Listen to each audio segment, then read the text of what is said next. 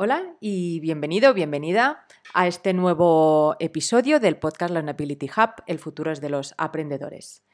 Con este episodio número 7 abro una ventana por la que nos vamos a asomar de vez en cuando para hablar con eh, superaprendedores, con expertos en diferentes temáticas, sectores, em, con la idea de, que, de explorar estos nuevos territorios, de inspirarte de despertar tu curiosidad y sobre todo una condición que tendrán todas estas conversaciones es que te llevarás un cómo. Aprenderás eh, por dónde empezar, si te interesa, si te pica la curiosidad ese tema, por, por dónde puedes empezar a aprender para que puedas incorporarlo a tu plan de aprendizaje si crees que te puede ayudar a mejorar tu propuesta de valor. Vamos allá, espero que te resulte tan interesante como me está resultando a mí todas estas conversaciones.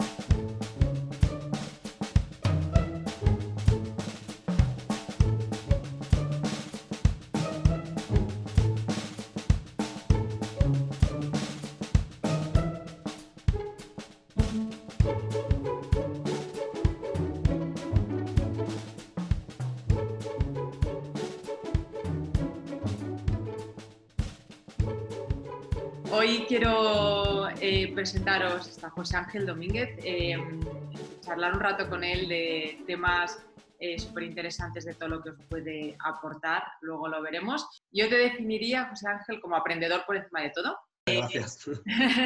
Creo que estudiaste ADE, un máster en Filología Clásica y doctorado en Filosofía y Teología. Bueno, en tu trayectoria, por lo que veo, siempre has unido lo que es emprendimiento, humanismo y educación. Has desarrollado programas vinculados a soft skills y humanidades, como de Mark y tantos otros. Eres advisor en aprendizaje activo en diferentes instituciones y estuviste trabajando unos años en Jerusalén como CEO de una academia de humanidades donde implementaste una metodología para, digamos, resucitar el latín y el griego, ¿no? De repente enseñaste como lenguas vivas el latín y griego, que este es uno de los aspectos en los que quiero detenerme hoy porque me parece tu trayectoria es mucho más extensa, he intentado contarla, pero sé que hay mucho Bueno, eso es, eso es lo importante. Muchísimas gracias, Neus, por la, por la oportunidad y, y, aquí estoy para lo que quieras preguntar. Genial. Eh, bueno, a mí me gustaría que, que, nos contaras sobre todo qué importancia tiene el latín y el griego eh, en este mundo actual, porque algunas veces que hemos conversado has, eh, has sabido sintetizar muy bien por qué no, no son tan cosa del pasado, sino que nos pueden aportar muchísimo en este nuevo entorno actual. Cuéntanos un poco. Muy bien, pues a mí hay una cosa que me gusta empezar eh, reflexionando es eh, sobre la necesidad del arte. Uh -huh. eh, y con frecuencia se escucha la expresión de, bueno, el arte es inútil, pero eso es lo que lo hace bello, o si le pones utilidad al arte, entonces ya no es arte. Eh, en, en, griego, eh, la palabra ars latina se traduce con techne, técnica. Para los latinos, el, el arte es una, una técnica, técnica. No están en guerra, no están yeah. enfrentados la técnica y el arte. Eh, y a mí me parecía interesante porque hay dos mundos que están completamente separados en, eh, en, nuestra cultura, que es el mundo de las humanidades y del pensamiento y, y, el, y de las clásicas, si quieres, y el otro que es el mundo del emprendimiento. Eh, yo he estudiado carreras de los dos, he trabajado en los dos ambientes y un poco mi superpoder ha sido eh, hacerla de traducción de uno para otro y, ponerlos en común. Pero sí que es cierto que hay algunos aspectos que son difíciles de traducir. Y voy a ponerme un poco en los extremos.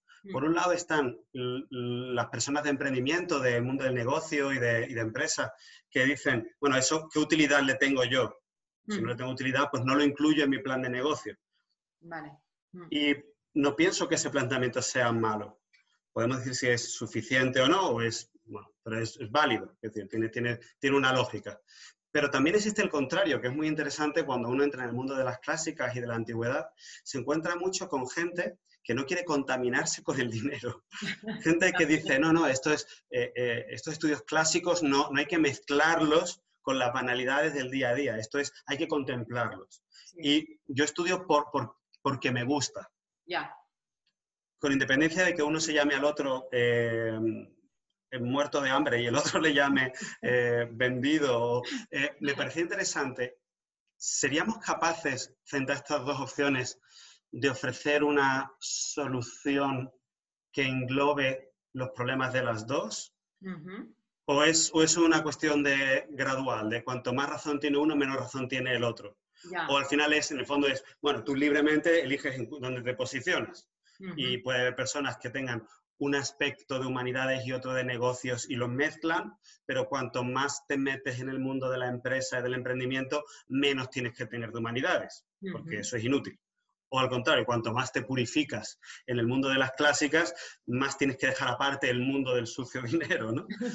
Y, ese ha sido un poco el desafío que me he planteado y he tenido mucha suerte porque he podido compartir esta idea e intercambiar con gente muy lista, muy sabia, que está metida en campos muy distintos. Y la primera cuestión que sorprende es la cantidad de instituciones y de, proyectos que hay ahora mismo que ya están utilizando las dos no, que, ya han pasado completamente de, la alternativa, sino porque es un poco el juego del tertium non datum, ¿no? que es como no nos han dado una tercera opción. La hay, la hay.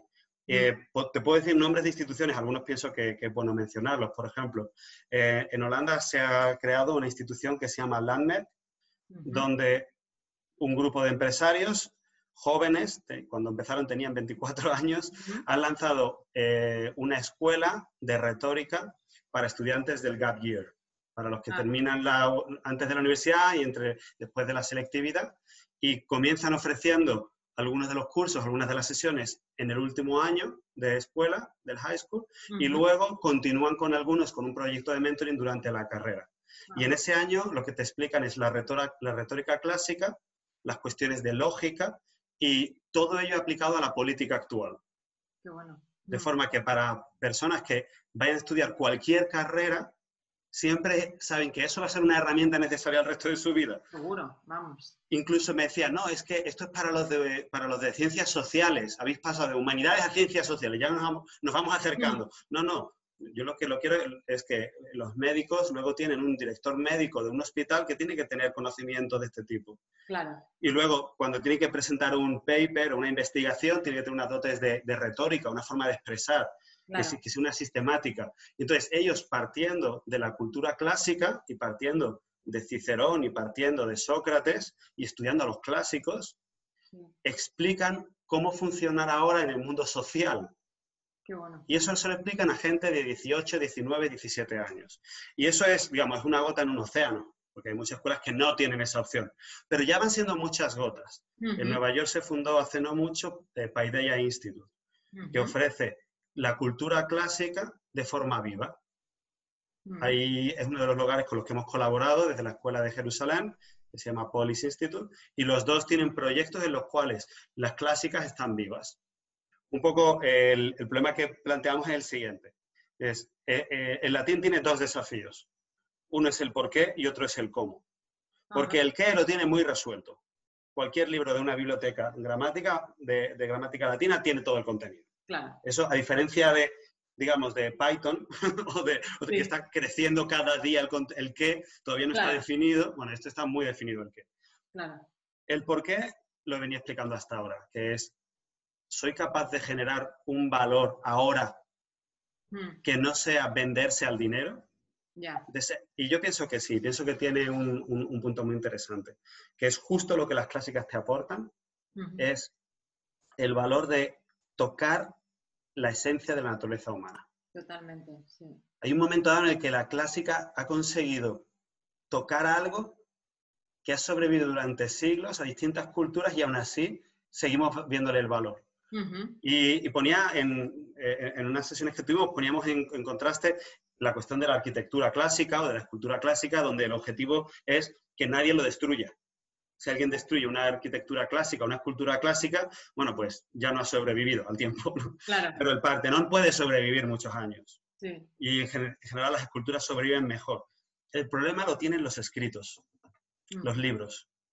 De las formas de comunicación artísticas o simplemente informativas del ser humano a lo largo de los tiempos, la escritura es la que más difícil lo tiene, porque el papel se corrompe y se pudre, desaparece, mm. copiarlo eh, supone eh, saber leer y escribir, que es una técnica muy específica, y luego mucho dinero en la antigüedad, hasta que existió la imprenta, y luego hasta que no existe la imprenta no puedes hacer copias idénticas, sino que cada copia es una versión distinta del mismo texto, pero tiene alternativas, porque el proceso no es sencillo.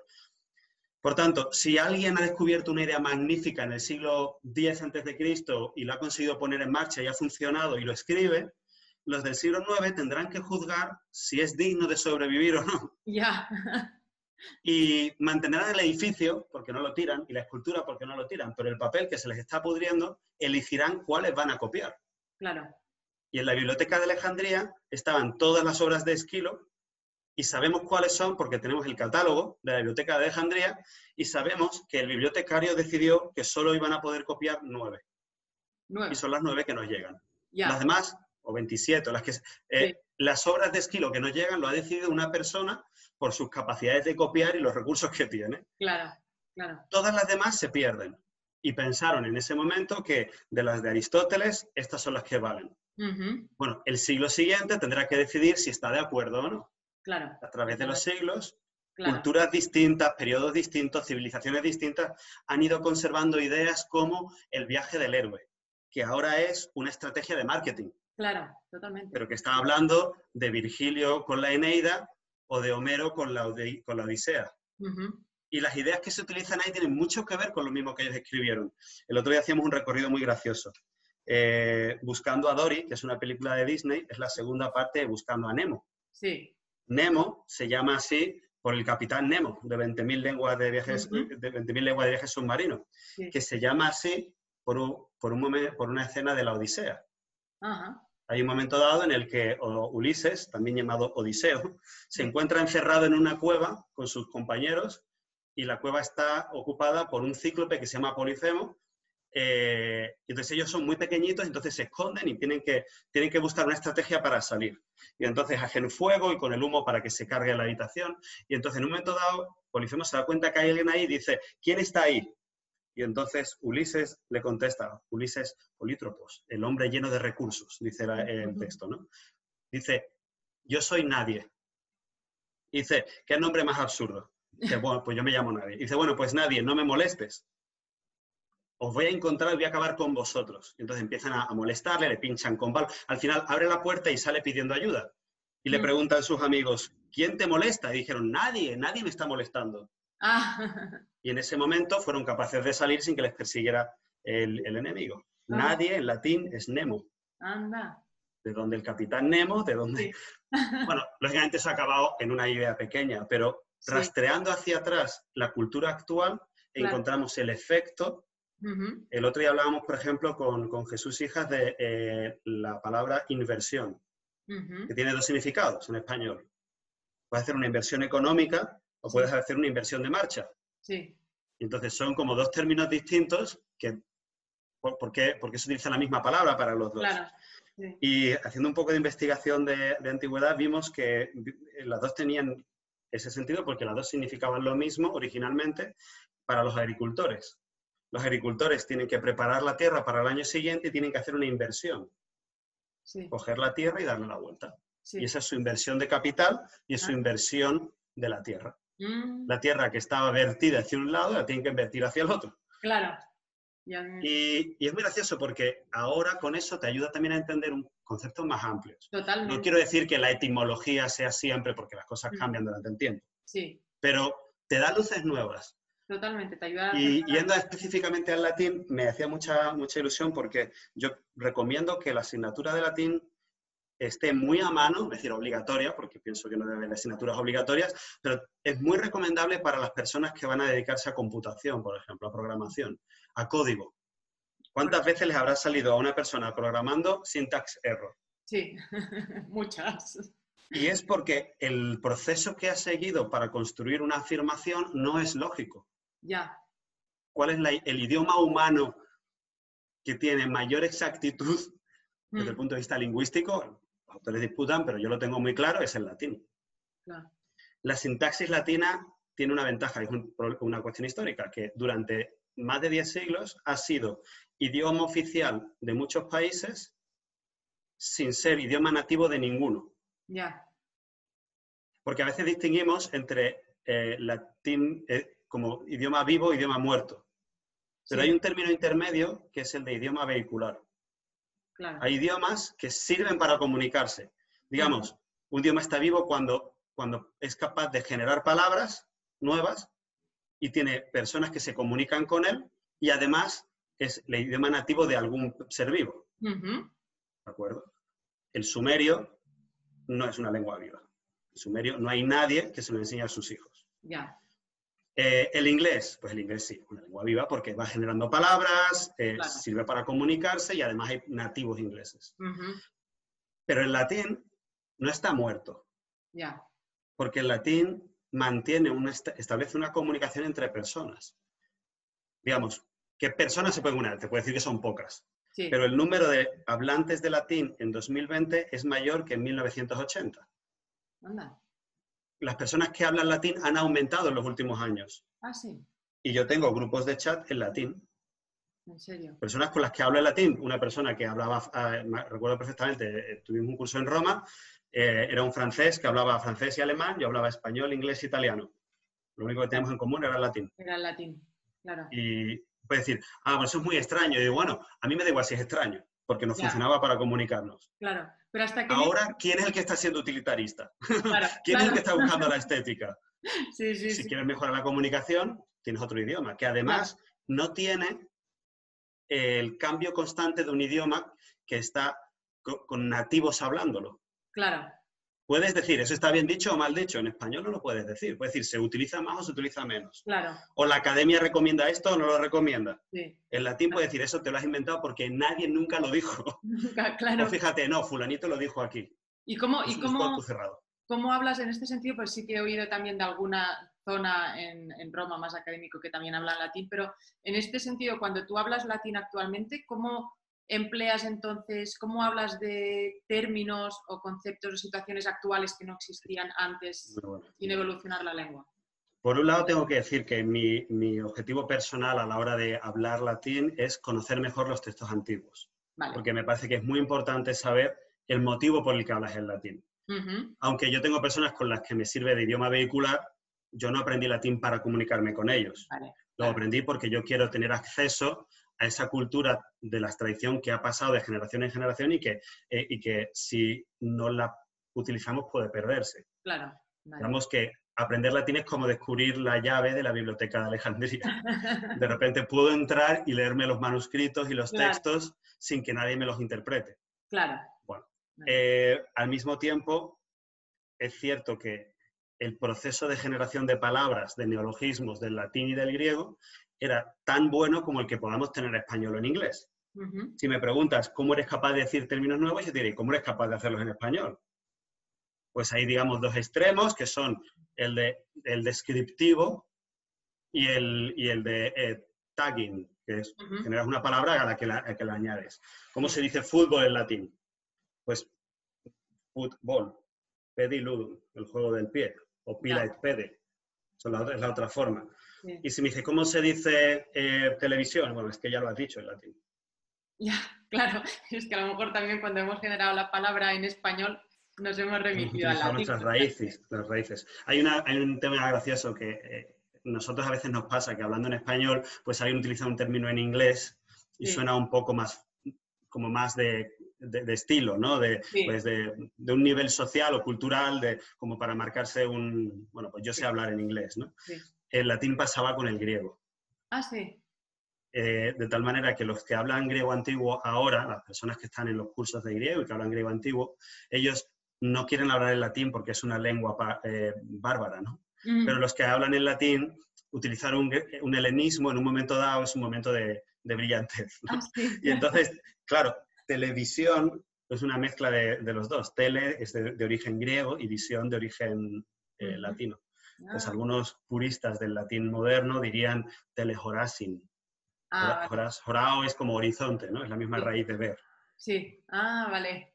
Y al mismo tiempo hay muy buen ambiente, de forma que, bueno, pues mm, tú intentas que al final comunique. O sea, no cargarte el latín tampoco, pero sí que, al final no es tanto de, se dice así o no se dice así. Bueno, si, consigues algún autor clásico que lo ha dicho, perfecto. Claro, claro. Y luego hay un tema muy importante que me parece para el nivel académico. Mm. Hasta hace 10 años, 5 años, si tú hacías un doctorado o un proceso de investigación en un autor, eh, vamos a decir, búlgaro del siglo XIV, XV, eh, sus obras estaban en latín y tú tenías permiso para funcionar con la traducción en inglés o traducción en español. No tenías que citar las fuentes originales. Ah. En cambio, si el autor es búlgaro, es del siglo XIX, tenías que irte a Bulgaria, aprender búlgaro, leer el original. Si vas a citar a un autor alemán del 17, pues tienes que irte a Alemania, aprender mm. alemán, leer el original, citar en, en, tus artículos el original. En cambio, se entendía que con el latín no. Ya. ¿Por qué? Pues porque nadie lee latín. Claro. Nadie habla latín. En cambio, en el momento en el que este nuevo renacimiento comienza y empieza a haber más gente que habla latín, ahora se puede exigir. Ah, sí. Ya hay universidades que te exigen saber leer el latín y citar el latín en, los procesos de investigación. Y basta que lo haga una potente para que lo hagan otras. Claro, En los cursos que organizábamos de latín y griego en Jerusalén, entre nuestros alumnos teníamos profesores de Harvard y de Oxford, que son profesores de latín y de griego que no lo hablaban. Ya, claro. Y entonces para ellos es como, ah, yo soy el, pretendo ser el que más sabe Y esto lo sé porque eh, un día me llegó, cuando estaba viendo en Jerusalén y era el director ejecutivo de Policy Institute, me llegó un, mail de, una señora que, eh, profesora de Oxford, su gran sueño había sido dar clase de griego en Oxford, había estudiado, investigado, ganado la plaza y mm, era profesora en primero de filología clásica, por tanto les daba griego 1. Los alumnos llegan, todos los alumnos son de un cierto nivel, porque han llegado hasta, hasta, ahí, y comenzaba, pues supongo que comenzaría con la típica clase introductiva. Bueno, pues el griego es un idioma que se hablaba en tal zona, en tal época, y de repente, por lo visto, un alumno levantó la mano y le hizo una pregunta en griego antiguo. Anda. La profesora, su conocimiento de griego antiguo le permitió entender la pregunta, sí. pero le tenía que responder en inglés. Claro. Y entonces se quedó bloqueada y otro alumno le contestó en griego antiguo al anterior a la salida les llamó y les dijo, vosotros, ¿cómo sabéis hablar en griego antiguo? no, en Jerusalén hay un instituto donde se habla. Wow. por eso me escribió diciendo, me voy para allá y vino a Jerusalén. Qué bueno. Y hay un tema muy interesante porque en el fondo todo este renacimiento eh, tiene muchísimo que ver con la tecnología. Es que eso te iba a preguntar, ¿cómo se, tiene una conexión inmediata. Algunos especialistas están estudiando lo que se llama el sexto renacimiento. el, renacimiento es Leonardo da Vinci, por ponerlo así, ¿no? Pero no es el primero. También se habla mucho del renacimiento carolingio. En el siglo, en el siglo el año 800, Carlomagno en su corte tenía un, desarrollo cultural enorme. Y la biblioteca de Alejandría también fue un renacimiento en el siglo 3, 4 antes de Cristo. Y lo que están viendo es qué procesos sociales y culturales tienen en común. Y hay un tema que está muy presente, que es el desarrollo tecnológico. Ah, vale. Justo antes de cada gran renacimiento ha habido una época de desarrollo tecnológico. Hubiera sido impensable el renacimiento sin la imprenta. Claro. La Biblioteca de Alejandría tiene un sistema de, trabajar los recursos de escritura mucho más eficiente, además de un donante que pagó mucho, que era el faraón, que dijo, en Alejandría voy a tener todos los libros. Pero toda una mecánica y tiene el puerto de Alejandría con el faro ya era un desarrollo tecnológico en la época. Y lo que hacían es que cada barco que venía estaba obligado, además de pagar impuestos, a darles los textos que tuvieran para dejar una copia y, y, dárselos otra vez. Y así crecían. Qué bueno no existe, pienso yo, un desarrollo tecnológico más grande que el que estamos viviendo ahora. Por tanto, lo que nos viene adelante es un renacimiento si lo sabemos pilotar. Sí, sí, sí, sí. Y tiene mucho sentido porque las máquinas que estamos desarrollando a través de la inteligencia artificial desarrollan procesos mecánicos. Hasta el momento en el que no tome conciencia de sí mismo, ya. hasta ahí nosotros hacemos procesos humanos y ellos procesos mecánicos. Nos van a ganar siempre los procesos mecánicos y los vamos a programar para eso. Claro. Pero eso nos permite a nosotros centrarnos en lo que más humano tiene. Claro. Por tanto, ahora los filólogos estamos teniendo muchísimas ofertas de trabajo en grandes empresas de computación para hacer las preguntas oportunas. Las máquinas hacen las respuestas, pero las preguntas las hacemos nosotros. Claro. Eso es lo que las humanidades hacen rendir el dinero de una empresa. Porque contratas a alguien que te hace las preguntas que no sabes hacer. No es que te da las respuestas. Para eso ya está la máquina. vas a Google, vas a Wikipedia. De forma que a día de hoy hay, hay un, movimiento muy interesante que si lo vamos a aprovechar puede ser muy rico para todos, donde las humanidades, estamos hablando de conocimiento de historia, de filología, de retórica, de lógica, de filosofía, son las únicas capaces de darte las herramientas que van a conseguir que tú ganes a tu competencia en el futuro. Y es cierto que como no es un futuro de aquí a final de cuatrimestre, pues muchas veces no se hace, pero justo pienso que es selección natural. Las empresas que hagan esa inversión a largo plazo y tengan una cultura empresarial con el ser humano en el centro y no con el resultado o con la mecánica, van a sobrevivir muchísimo mejor a las oleadas que vienen ahora de inteligencia artificial. Bueno, te he colocado aquí un rollo, pero yo creo que... No, no, no, es, fantástico. Sí, totalmente. Además, las máquinas es lo más, o sea, eh, lo que va avanzando y lo más copiable, digamos, de una empresa a otra, pero la parte humana es la más eh, difícil de crear y de, replicar, desde luego. Eh, pero, y para alguien sin... Entrando dentro de, por ejemplo, ¿recomendarías a alguien lógicamente para mí eh, aprender humanidades o cualquiera de estas me parece eh, interesante, enriquecedor y además cada vez más útil, además entrando en lo útil o interesante, pero eh, dentro del aprendizaje del latín o el griego, ¿tú recomendarías a alguien aprenderlo, curiosear ahí? ¿De qué manera se puede aprender esto? ¿no? Porque es lo que dices, el que lo tienes, pero también entiendo que no es lo mismo coger un libro de latín y empezar a empollarte las declinaciones, como hacíamos en Book, eh, que tener a alguien que te lo enseña como aprendes inglés. cuando te enseñan bien, ¿no? Entonces, ¿esto cómo se puede hacer? ¿O qué, qué, recomendarías a alguien que ahora de repente diga, wow, esto? Yo, por ejemplo, ahora digo, cuando además a mí me, encanta cuando algún comentario y tú le encuentras un significado diferente porque sabes lo que significa, de dónde viene, ¿no? Pues, eh, y, de repente le ves eh, el interés primero para entender este origen del lenguaje, que al final el lenguaje también crea realidades, entonces entender el origen te, ayuda a entender la realidad original eh, y al mismo tiempo cómo se puede luego trasladar, no tanto para eh, tú lo aprendes latín para, poder leer eh, textos antiguos, pero alguien que lo quiera aplicar al mundo actual, eh, ¿de qué manera, ¿no? en esta capa sí, sin especializarse en eso, pero que dice, pues mira, me gustaría aprender algo de latín, ¿Cómo lo podría aprender y cómo lo podría luego trasladar a su día a día en una empresa, en un tema más técnico y demás? Fantástico, sí. Pues eh, un poco eh, eh, es la, el agujero que faltaba, ¿no? He dicho el por qué. Hmm. Puedo dar más argumentos, pero sería redundar lo mismo. el qué está en las bibliotecas, la cuestión es cómo, ¿no? Ahora, es que cómo, cómo, consigo yo adquirir ese, ese, idioma, ¿no? Y cómo luego traducirlo al día.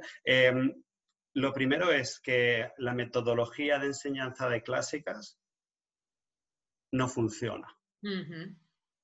la, forma escolástica de enseñarlo, la forma tradicional de enseñarlo no funciona. Mm. Porque parte de unos principios que no son válidos, que es que si yo memorizo toda la información del libro, luego soy capaz de entender el lenguaje. Y eso no nos lo creemos con ningún idioma, excepto con el latín y el griego. Aquí hay un proceso muy interesante en, el hebreo, por ejemplo.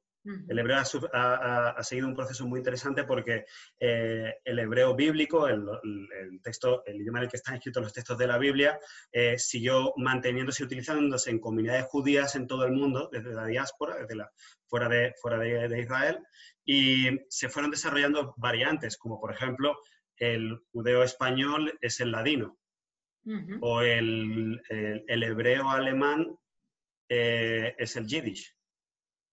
Y llegado el siglo XIX, surgió un movimiento, todo el movimiento romanticista, surgió también un romanticismo judío de rescatar la lengua original y utilizarla y hacer periódicos. Y, eso se juntó con que ah, de repente organizaron un Estado y dijeron, vale, pues ya tenemos lengua oficial. Y entonces, el que resucitó su lengua, lo que dijo fue, en vez de utilizar solo libros, voy a, voy a hablar el idioma. Y entonces, eh, Ben Yehuda, que es el nombre del que resucitó el hebreo bíblico, eh, creó el hebreo moderno. Y de hecho, una de las calles principales de Jerusalén lleva su nombre. Y él generó toda una metodología para activar el idioma, que es la que siguen ahora la, Universidad Hebrea y las escuelas que utilizan eh, la metodología del Ulpan, que se llama.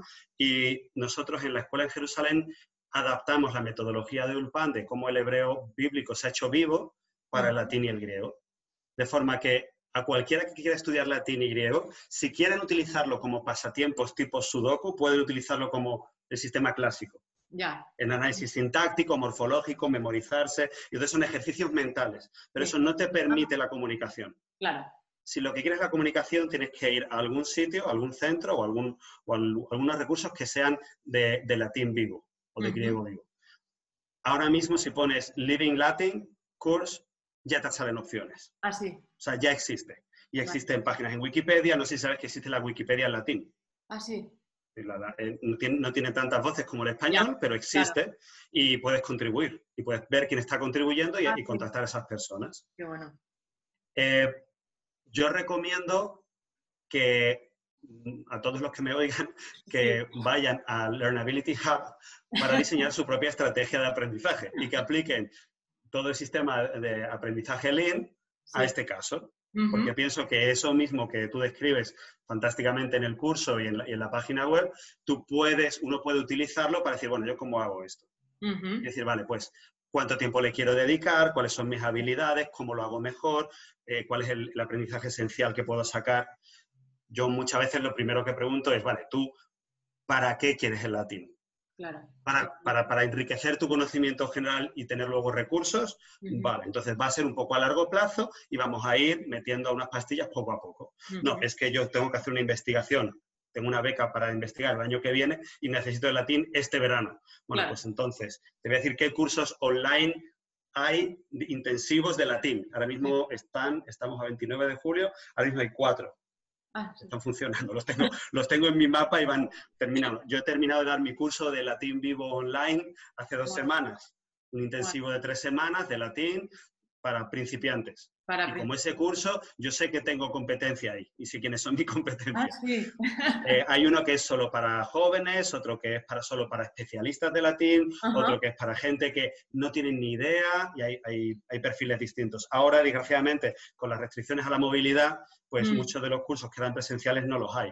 Puedo decir con orgullo que yo vivo en Madrid y el curso de latín vivo de Madrid es uno de los que mejor, mayor prestigio tienen. Se llama CAELUM, Significa cielo. Sí. Y son las iniciales de curso estivo de latín en la urbe de Madrid, Caelum. Qué bueno. ¿Y este es el que eras Se juntan cientos de personas de todo el mundo que vienen a estar cuatro o cinco días hablando en latín sí. en vivo. Y hay sesiones y hay cursos y todo el mundo habla en latín. Y si no tienes ni idea, te sientas y empiezas a hablar, a hablar con uno y te va enseñando. Eso es una de las, de las metodologías, pero hay otra que es, mira, yo soy de sentarme yo solo y, que, concentrarme. Bueno, pues hay un manual que se llama eh, Familia Romana, que son una serie que está, se puede conseguir en Internet y hay muchas páginas que lo desarrollan y que tienen ejercicios compuestos donde tú comienzas a leer sin, sin, tener ni idea, la primera frase es Roma in Italia est. Y dices, vale, eso lo entiendo. Además hay un mapa y pone Roma, Italia. Y luego, Italia y Europa es. Y dices, vale, eso también lo entiendo. Y va gradualmente desde cero hasta poder leer los clásicos. Qué bueno. Es una metodología desarrollada por Hans Orber. Yo lo recomiendo muchísimo mm. si, si eres autodidacta. Porque eso no tiene ninguna interacción. Yo pienso que es bueno para un idioma también buscar interacciones. Claro, sí. Pero se puede buscar foros. En, definitiva, lo que tú planteas de buscar tu mejor estrategia de aprendizaje, también con el latín se puede utilizar. Y, además, digamos, luego tú haces la adaptación por puro interés. Lo mismo que te llevo a aprender el latín, para eso lo utilizas. Yo sigo pensando que con toda su belleza el latín es una herramienta. Y sé que algunos de filología clásica me digan, no, el latín no es una herramienta, es algo que hay que venerar. Y digo, bueno, hay que venerarlo, pero es una herramienta porque es un idioma. Sí. Pero sí es verdad que decía, decía Carlos Mar una cosa muy interesante. Dice, el que aprende un segundo idioma adquiere una segunda alma. Claro. Y es como tú decías, en el fondo, ese segundo, y si ese alma tiene la tradición de centurias, milenios, Que, ha, sido el que ha aportado la cultura occidental de un lado a otro durante 1500 años, ¿no? Mm. Pues yo pienso que eso de repente creces y somos enanos hombros de gigantes muchas veces. Claro. Y, entre latín y griego, porque un día hacías la distinción de si quieres eh, pensamiento más eh, analítico, eh, latín, si quieres estar mejor... Eso hay, sí, hay. digamos, para, hay, hay, dos criterios también hay. Uno es, bueno, si eres hispanohablante o tienes conocimiento de español, latín, perdón, español o italiano, el latín es mucho más fácil, o catalán, el latín es mucho más cercano eh, primero porque las letras son las mismas para el latín que para nosotros. Digamos, si, si eres una persona que, que, su lengua nativa es el chino y va a aprender latino, griego, pues no hay tanta distancia, ¿no? Pero para nosotros sí hay un paso, que si vas a aprender griego tienes que empezar aprendiendo el alfabeto. Y eso siempre crea una barrera de, de ganas. Porque se te queda un poco cara de tonto cuando estás escribiendo la alfa y la beta y, tienes mala caligrafía. Y dices, no puede ser, me mala caligrafía, porque no sé escribir bien de corrido las letras. Pues eso a veces da un paso para atrás. Entonces es un tema también de funcionalidad. Eh, el, griego, el griego y el latín son idiomas distintos. Son idiomas distintos. El griego tiene una conexión con el, el, griego tiene una conexión con, con, las lenguas germánicas quizá más cercano. Y el griego tiene una conexión con el indoeuropeo, con, con las otras raíces de, de las lenguas, mm, más antiguo. El latín es mucho más funcional. El latín ha conseguido simplificar algunos de los aspectos del griego y lo ha hecho mucho más comunicativo. Si, si miráis, de hecho, la lengua representa mucho la cultura es una expresión de la cultura. La cultura griega es mucho más profunda en muchos sentidos, pero menos práctica. Los romanos son mucho más pragmáticos. Digamos que el romano hace el puente por el que anda el, filósofo griego. Ya. Entonces, pienso que las dos son muy valiosas. Es cierto que en el curso que hice contigo me, dio esa idea de, efectivamente del aprendizaje que es eficiente, ¿no? Entonces yo recomiendo a, personas que son hispanohablantes, que ya tienen alguna, un segundo idioma, pues que comiencen por el latín porque en menos tiempo consiguen más contenido y luego también es una buena introducción al griego. Porque, por ejemplo, el latín tiene un sistema de declinaciones que es súper útil que de hecho para los de programación y codificación me parece que sería oro si lo saben, porque trabajaría más rápido su cerebro a la hora de utilizar el subject, object y el verb, o sea, la forma de construir mm. la frase es mucho más eficiente, claro. que también lo tiene el alemán, por ejemplo, ¿no? Y puede conseguir esas funciones en las palabras, y también lo tiene el griego.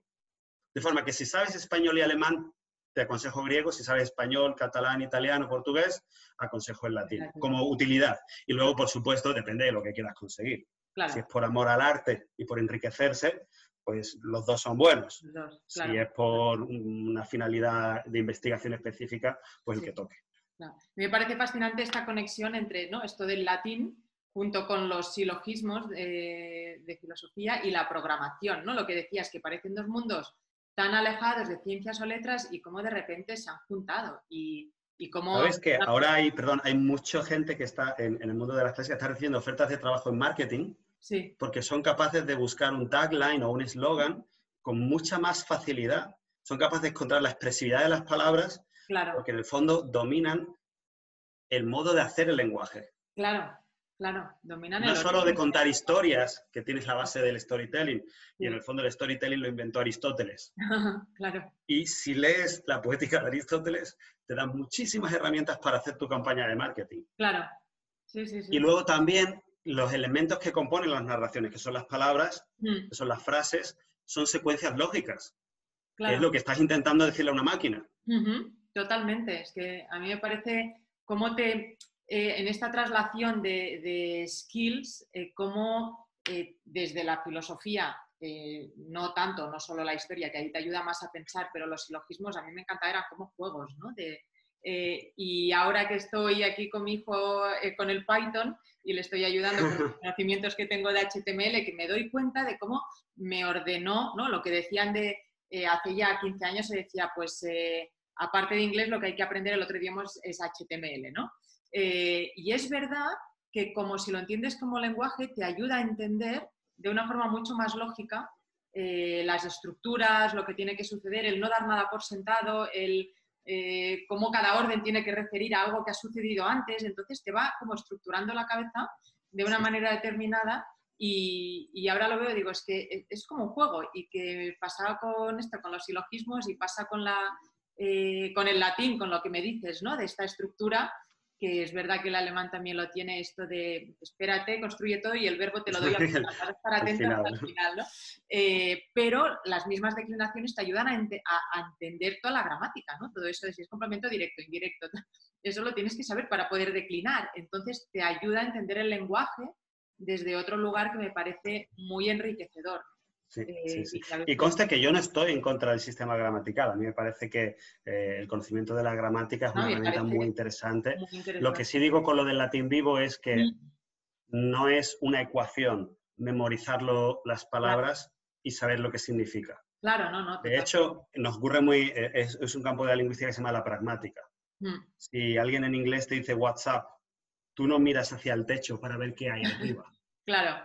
Pero si vas a los diccionarios, te van a decir que what is up y la sintaxis funciona así y la interrogación funciona así, por tanto, esto te están preguntando qué hay arriba. Sí, sí, Igual pasa con todos los sistemas de comunicación. El uso, la pragmática del lenguaje tiene mucho más contenido de transmisión que, a veces el, el, puro sistema lógico. Sí, sí. Y eso es lo que también nos diferencia de los ordenadores. Claro. El ordenador te seguirá traduciendo what is up palabra por palabra, a menos de que le enseñes que el conjunto de palabras tiene un solo significado, pero él no sabrá por qué. Claro, claro. Solo tenemos la capacidad de hacer la creatividad del siguiente paso. Exacto. y hacer una broma como, por ejemplo, what is down. Claro. Es un mal día, le estás preguntando what's up, pero al revés. Claro, la máquina se va a quedar desconcertada. Totalmente, pero para eso es verdad que hace falta entender el lenguaje y, y aunque lo aprendo, yo por ejemplo alemán eh, es el único idioma que he aprendido, como digo, en academia. He tenido la suerte de que inglés y francés los he aprendido hablando en casa, en el país, y entonces no tuve que estudiar gramática, pues como estudias en español, primero hablas, primero lo entiendes, luego lo hablas y luego te enseñan el por qué es así, ¿no? Eh, pero el alemán lo aprendí al revés, como se enseña muchas veces los idiomas, de te enseño la gramática y luego te enseño a hablar. Con lo cual yo declinaba fantástico, pero no tenía ni idea de qué palabra estaba declinando. Y digo, es absurdo, ¿no? Eh, pero en cualquier caso sí te enseña a entender otra manera de estructurar. Pero se puede ganar las dos cosas. Claro. Y al mismo tiempo el acceso a la cultura antigua. Claro. Es un tesoro enorme. Eh, que de verdad es fructífero hoy, porque de verdad ha conservado eso que toca de, la naturaleza humana. ¿no? no te digo nada, por ejemplo, tomar una obra como Antígona. Claro. Me hablaba una persona de eh, no, aspectos de motivación y de neurociencia aplicada a la motivación, y eso es apasionante, pero léete Antígona. Claro. Porque es el debate sobre la motivación de las personas, si tengo una deuda con el, con el Estado, con la polis o con mi hermano, si le puedo enterrar o no, porque hay una ley que prohíbe enterrar a mi hermano, y, la motivación familiar de mi hermana, y, todo eso a través de un cuento que, que tardas hora y media en leer. Ya. Porque está hecho para ser representado en teatro. Claro. Sí, sí, sí. Una, una, riqueza que están ahí al alcance de la mano, en concreto lo tengo aquí, vamos. para ir releyendo, ¿no? Bueno, la verdad es que es, apasionante. A mí me parece que hay un mundo ahí que esperemos que lejos de el otro día, creo que surgió un poco el debate también a raíz de la noticia que salía que el latín y griego eh, ya no será obligatorio. Bueno, también pasó con filosofía en un momento en que, como dices, en este entorno digital hace falta más humanismo que nunca, ¿no? El poner la persona en el centro. Entonces, Creo que esto va a dar mucho que seguir hablando y afortunadamente cada vez se hablaba más de humanidades, eh, que yo era una de las carreras que tuve en su momento como opción, pero bueno, no, le daba la importancia que le estoy dando ahora, incluso planteándome en ese momento estudiarlo. Y ahora veo un renacimiento de, las humanidades que me parece fascinante cuando, y cuando lo juntas con las máquinas, eh, todavía más, ¿no? Porque en vez de inteligencia artificial se convierte en inteligencia aumentada si conseguimos de verdad eh, fusionar y, delegar la parte más repetitiva las, o tediosa a las máquinas y nos dedicamos a lo que de verdad nos hace humanos. ¿no? Eh, yo creo que puede ser. Así que, con muchísimas gracias. Voy a poner en, las anotaciones del post estos sitios para ver también eh, dónde pueden aprender latín cuando des otra vez tu curso para principiantes. que nos vamos a, a, ir todos ahí a aprender algo de latín porque me parece súper interesante, aunque sea a nivel principiante, para entender todo lo que puede, todo lo que pueda aportar. Pues estaré encantado de, verte tú por ahí. Genial, yo ahí estoy seguro. pues muchísimas, muchísimas gracias. Muchas gracias, Neos, y que vaya muy bien. Genial, gracias.